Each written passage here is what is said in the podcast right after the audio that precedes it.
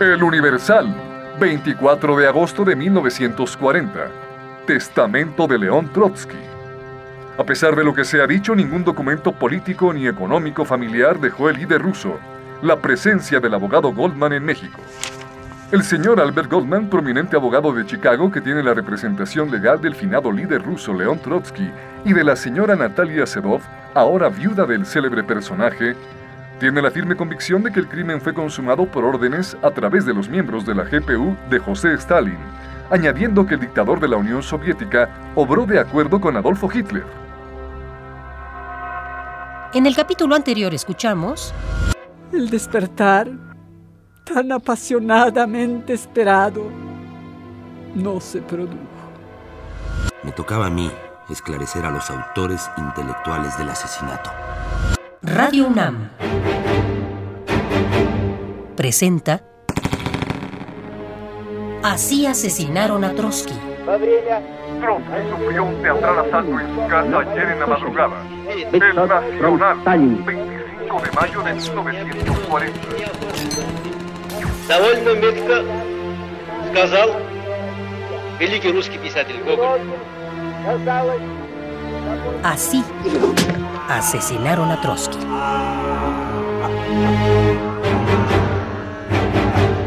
El testimonio del general Leandro Sánchez Salazar, interpretado por Daniel Jiménez Cacho.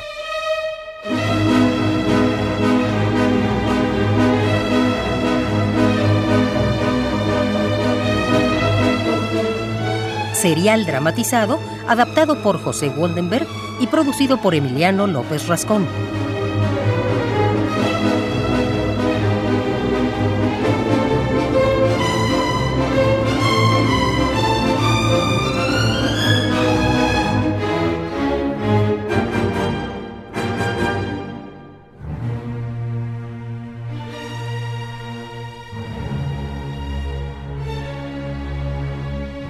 narra el general Leandro Sánchez Salazar.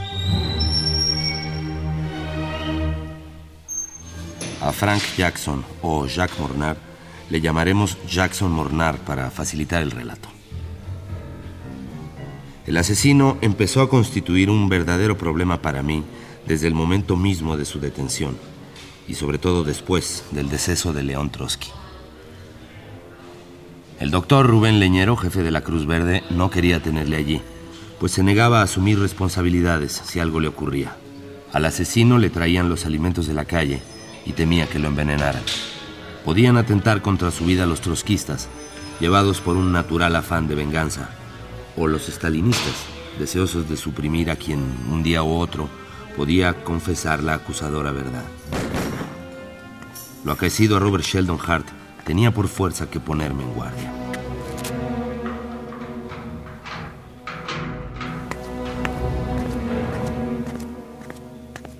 Por su parte, el licenciado Raúl Carrancá Trujillo, juez de primera instancia de Coyoacán, a cuya disposición quedaba el detenido, encontraba que la cárcel de su demarcación no ofrecía bastantes seguridades, lo cual era cierto. No podíamos trasladarlo inmediatamente a la penitenciaría, pues entre la gran cantidad de criminales que allí había, podían fácilmente contratar a uno o varios para que le dieran muerte. Tampoco descartábamos, por otra parte, el peligro de que recurriera al suicidio. Según sus propias declaraciones, había sido esa su intención si salía con vida del atentado. Con ese fin decía llevar el revólver que se le encontró. Ya se comprenderá que su vida era preciosa para tratar de esclarecer todo lo referente a este asesinato que conmovía al mundo entero.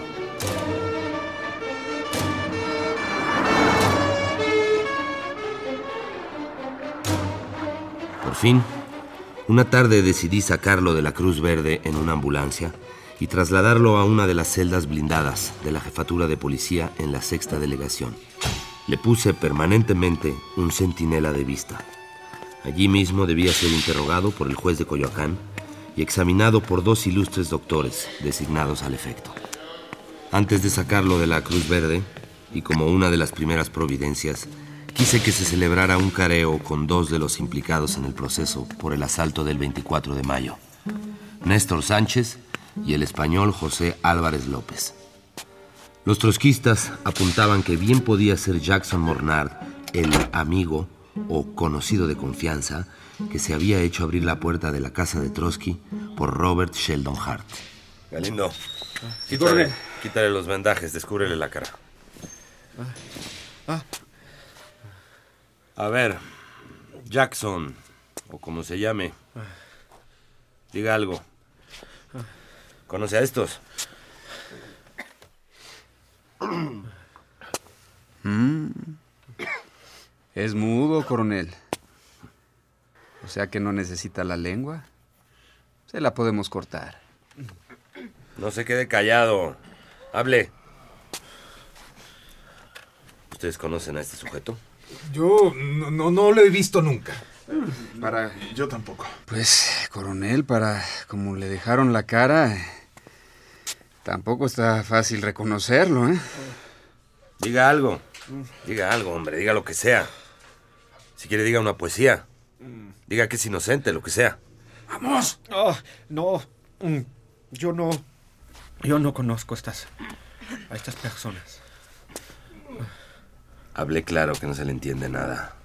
¿Ha visto alguno de ellos antes? No. No. No, ¿y qué más? Ándele, que no estoy jugando. No le he visto nunca. No sé por qué me preguntas si los he visto. No tengo nada. No tengo nada que ver con ellos. ¿Lo reconocen? Le repito que no. El que usted menciona era más grueso. Representaba mayor edad y no usaba lentes como este. Galindo, quítele los lentes. ¿Lo reconoce ahora? No, no, señor.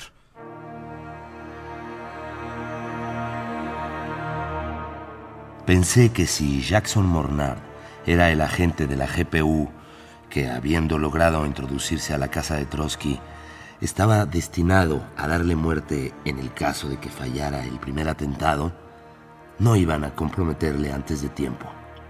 Debía constituir, por el contrario, una preciosa reserva.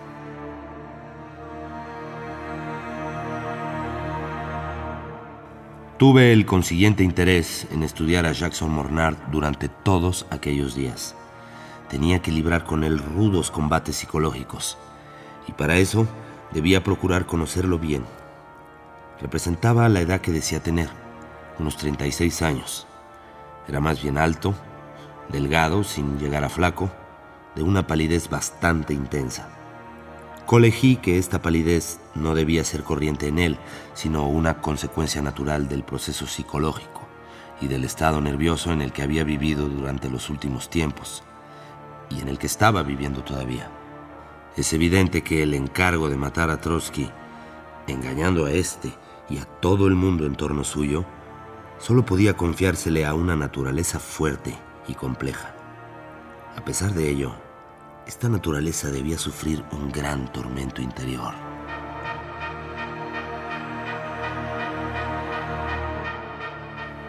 Había sido elegido Jackson Mornar por sus condiciones personales para cometer su horrendo crimen. ¿Había sido preparado y educado con ese fin?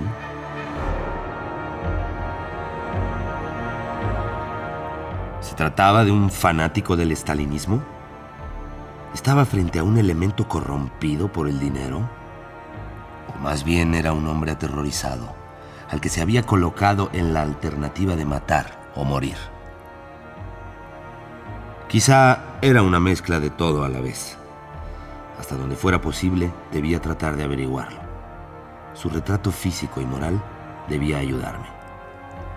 Era barbicerrado, pero tenía la coquetería de ir siempre afeitado, como un actor.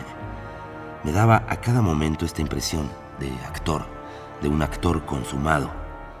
Era bastante nervioso, pero con un control cauteloso de sí mismo. No cedía fácilmente, ni aun en los momentos de gran tensión nerviosa. Poseía una inteligencia ágil y hasta donde lo pude apreciar, una cultura bastante amplia. Era muy aficionado a la lectura. Parecía tratarse, en efecto, de un intelectual. Le gustaba comer bien y creía adivinar en él un temperamento lascivo. Seguramente que un hombre así se habría hecho más propenso a la corrupción si es que corrupción había en él.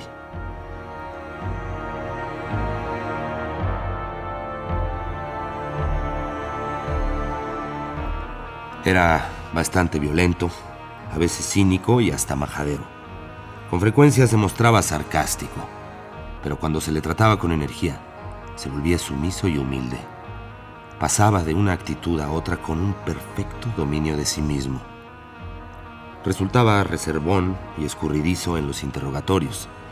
Cuando se le recordaba su crimen, parecía perder por un momento ese control de sí mismo, como si reviviera la trágica escena y llevara en la conciencia el alarido lanzado por Trotsky al recibir el golpe mortal.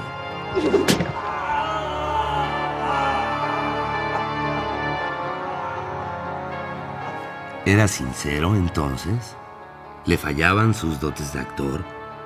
En todo caso, parecía caer después en largos periodos de postración. Fumaba con exceso, ávidamente. Puede decirse que encendía un cigarrillo con otro. En conjunto daba la impresión de un aventurero, de un hombre que no tenía ya nada que perder en la vida.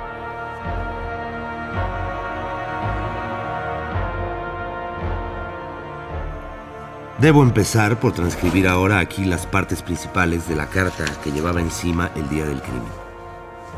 No podía dudarse de que había preparado o le habían preparado dicha carta en previsión de que no lograra salir con vida de la empresa, es decir, en previsión de que fuera muerto por los secretarios de Trotsky después del atentado, como estuvo a punto de suceder, y en cualquier caso, como una coartada legal y moral.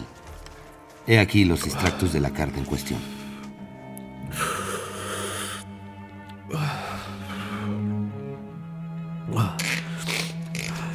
Señores, al escribir esta carta, no me propongo otro objeto.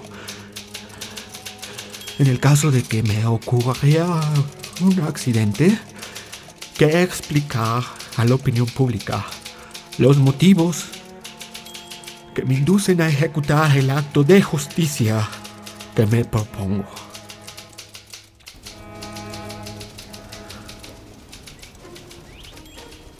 Pertenezco a una antigua familia belga.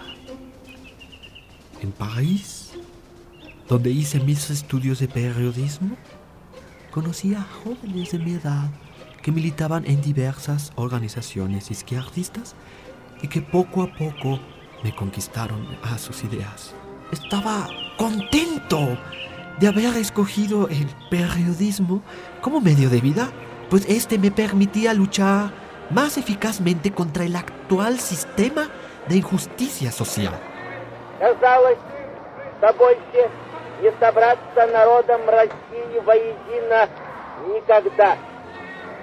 Fue entonces cuando empecé a frecuentar a los trotskistas, quienes me convencieron de la justicia de su ideología y de todo corazón ingresé en su organización.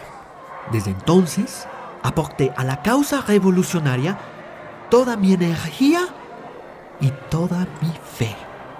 Fui un devoto adepto de León Trotsky y hubiera dado hasta mi última gota de sangre por las necesidades de la causa. Me puse a estudiar cuanto se había escrito sobre los diferentes movimientos revolucionarios a fin de instruirme y desarrollarme mejor y de esta manera ser más útil a la causa. En esta época conocí a un miembro del Comité de la Cuarta Internacional, el cual, después de varias conversaciones, me propuso un viaje a México con el fin de conocer a León Trotsky. Como es natural, este viaje me entusiasmó, pues era como la realización de un sueño acepté de todo corazón.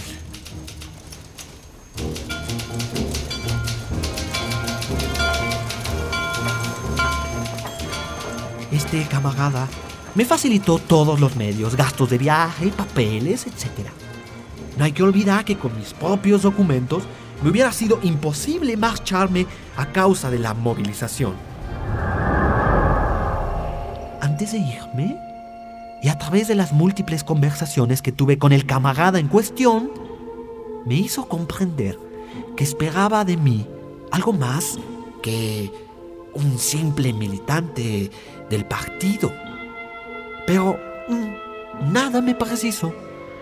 Yo hice el viaje primero a los Estados Unidos y luego a México. Ah, recién llegado aquí, me dijeron que debía estar mm, algo alejado de la casa de Coyoacán para no llamar la atención sobre mí.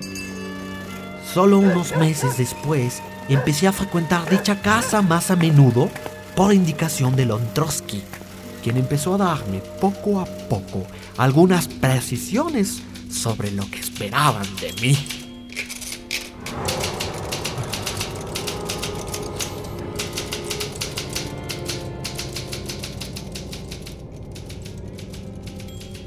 Para mí constituyó un gran, gran desencanto. Pues en vez de encontrarme cara a cara con un jefe político que dirigía la lucha para la liberación de la clase obrera, me encontré ante un hombre que solo deseaba satisfacer sus necesidades y deseos de venganza y de odio, y el cual solo utilizaba la lucha obrera como un medio de ocultar sus propias mezquindades y sus bajos cálculos. Después de varias conversaciones, me fue al fin explicado lo que esperaban de mí. Fue entonces cuando germinó en mí la más profunda desilusión y el mayor desprecio hacia este hombre en el que tenía confianza y en quien, ante todo, había creído.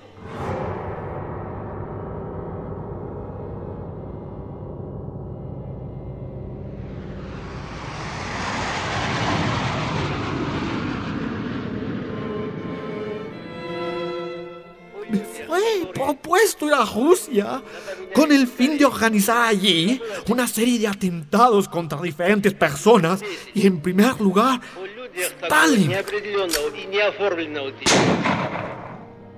Esto era contrario a todos, a todos los principios de una lucha que hasta entonces había considerado franca y leal y desvaneció todos mis principios. No obstante, no dejé traslucir nada, pues quise saber hasta dónde llegaría la bajeza y el odio de este hombre.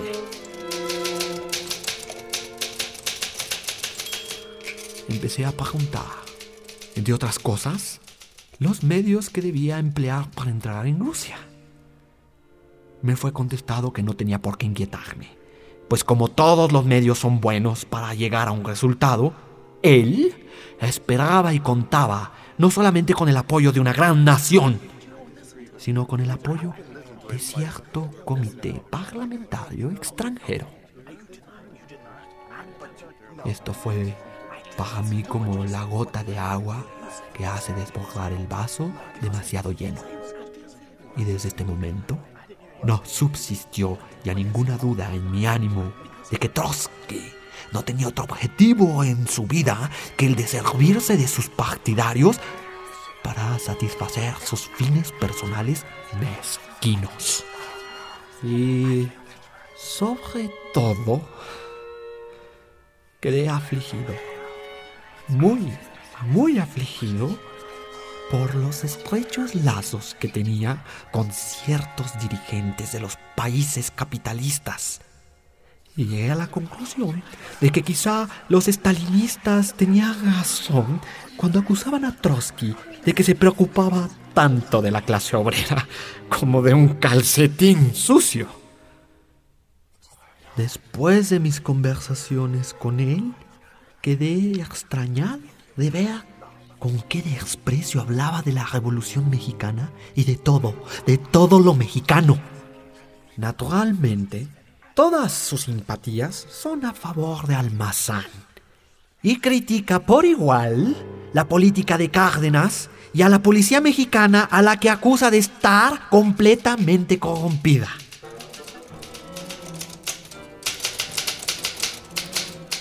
respecto a Lombardo Toledano y Ávila Camacho. Él espera que serán asesinados muy pronto para dejarle el campo libre al Mazán. Tal como le conozco, estoy seguro de que está al corriente de algún complot en este sentido, ya que de otra manera no hablaría así, pues le gusta mucho dárselas de profeta. Será prudente no fiarse. Pero esto no tiene nada de extraño cuando pensamos que siente el mismo odio hacia los miembros de su partido que no están absolutamente de acuerdo con él. Es por esto que, hablando de la minoría del partido, siempre insinúa la posibilidad de una lucha de otro orden político y cuando dice que los minoritarios quieren atacarlo uno de estos días, esto quiere decir que va a comenzar contra ellos una guerra encarnizada.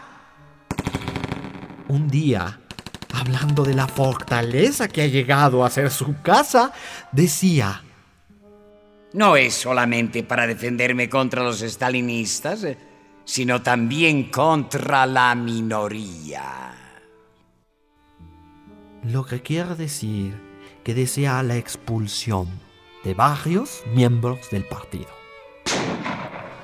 Precisamente a propósito de esta casa, que como él dice muy bien, ha convertido en una fortaleza, yo me preguntaba muy a menudo de dónde le ha venido el dinero para tales trabajos, pues en realidad el partido es muy pobre y en muchos países no tiene aún la posibilidad de publicar un periódico, medio indispensable para la lucha. ¿De dónde? ¿De dónde sale este dinero?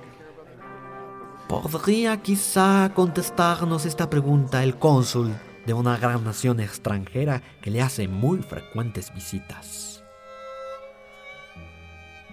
En fin, para demostrar bien el poco interés que tiene por todo lo que no es su propia persona, añadiré que estando yo prometido a una joven, a la que amo con toda mi alma, porque es buena y leal.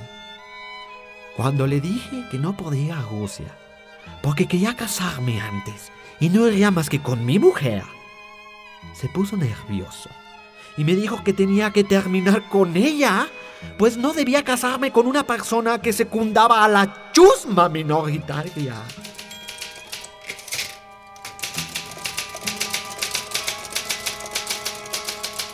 Sí, es probable que después de mi acto no querrá saber nada más de mí. No obstante, es también a causa de ella que decidí sacrificarme totalmente, quitando de en medio a un jefe del movimiento obrero que no hace más que perjudicarlo. Y estoy seguro de que más tarde, no solo el partido, sino la historia entera sabrán darme la razón cuando vean desaparecer el encarnizado enemigo de la clase obrera. En el caso, en el caso de que me ocurra una desgracia, pido la publicación de esta carta.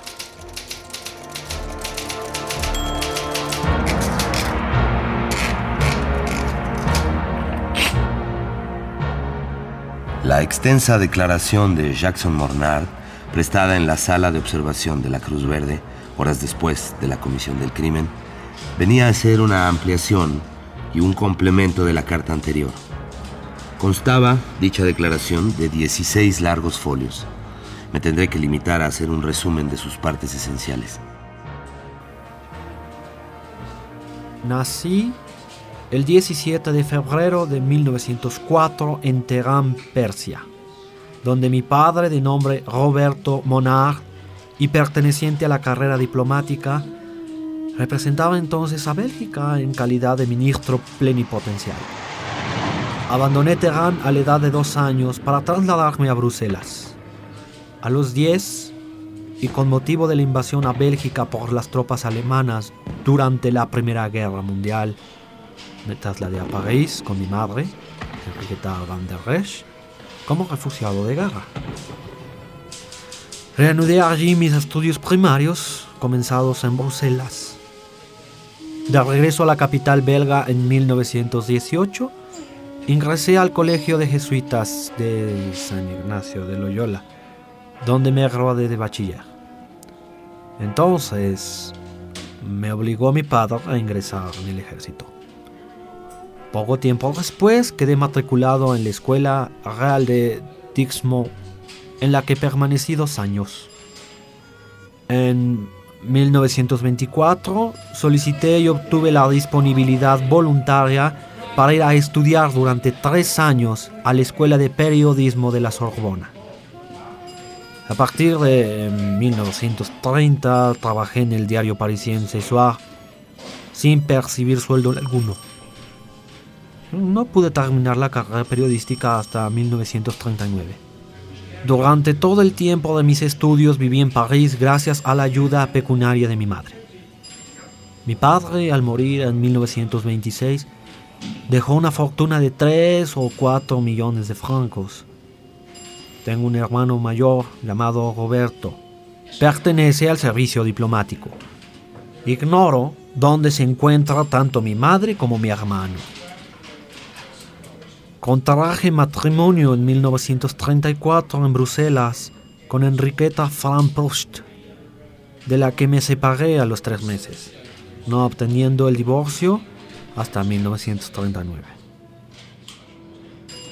Conocí a Silvia Arloff en París en junio o julio de 1937. Descubrí que tenía una regular preparación política. Mantuvimos conversaciones sobre marxismo, trotskismo, leninismo. A Silvia le prometí casamiento cuando fuera oportuno.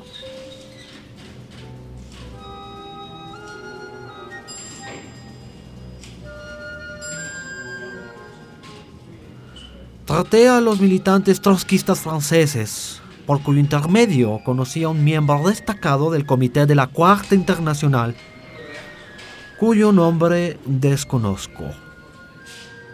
Este elemento me propuso cierto día la realización de un viaje a México para unirme con León Trotsky, el cual necesitaba gente como él.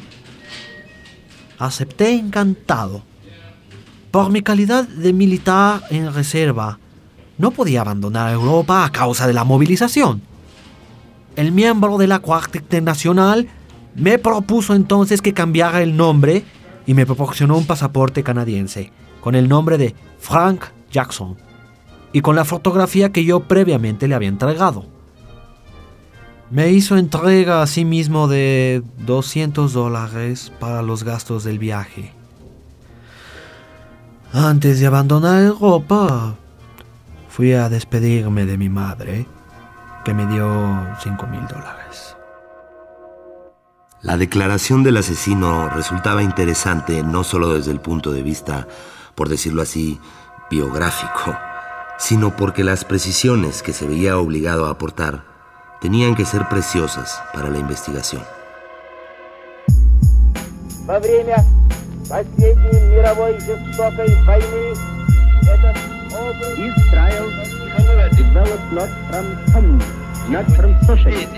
but not from Stalinism. у людях такого неопределенного и неоформленного довольно метко No se pierda el siguiente capítulo. Esa carta que le encontramos cuando lo trasladábamos a la Cruz Verde. ¿Cuándo la escribió usted? La escribí la, la víspera del atentado en el bosque de Chapultepec. En el bosque de Chapultepec. Pero si está escrita a máquina. Radio UNAM presentó Así asesinaron a Trotsky. Actuaron en este episodio, en orden de aparición,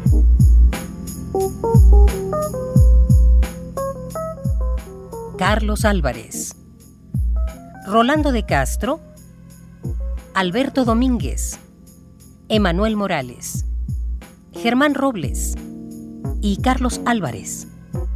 Lectura de notas periodísticas, Eugenio Castillo. Y Daniel Jiménez Cacho como el general Leandro Sánchez Salazar.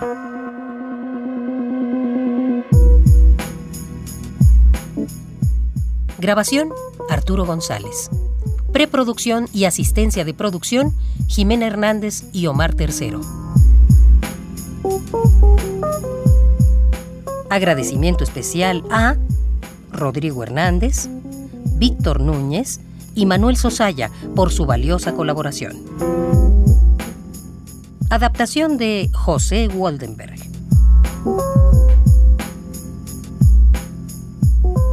Dirección de actores, ambientación sonora y musical, montaje digital e investigación hemerográfica de Emiliano López Rascón. Así asesinaron a Trotsky. Es una producción de Radio UNAM.